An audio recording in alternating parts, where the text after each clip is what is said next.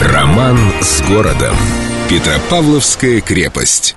Глава, в которой веселье не задалось.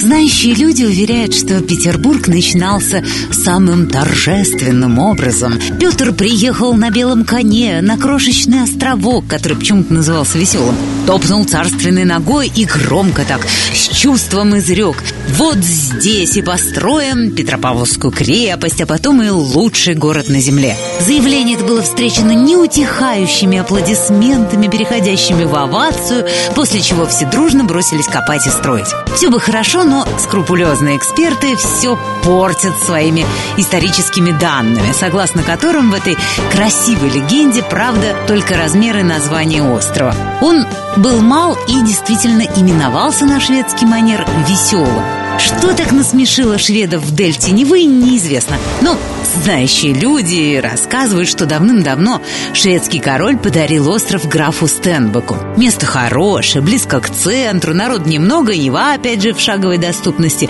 В общем, граф подарок оценил. Мыза получила название Люстгольм, что, собственно, переводится как «веселый». Ну, чтобы никто не сомневался, что жизнь здесь будет легкой, долгой и счастливой.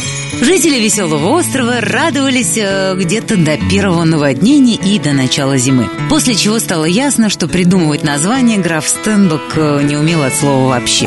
Во время наводнений остров затопляло, а зимой ударили такие холода, что не все поселенцы дожили до весны.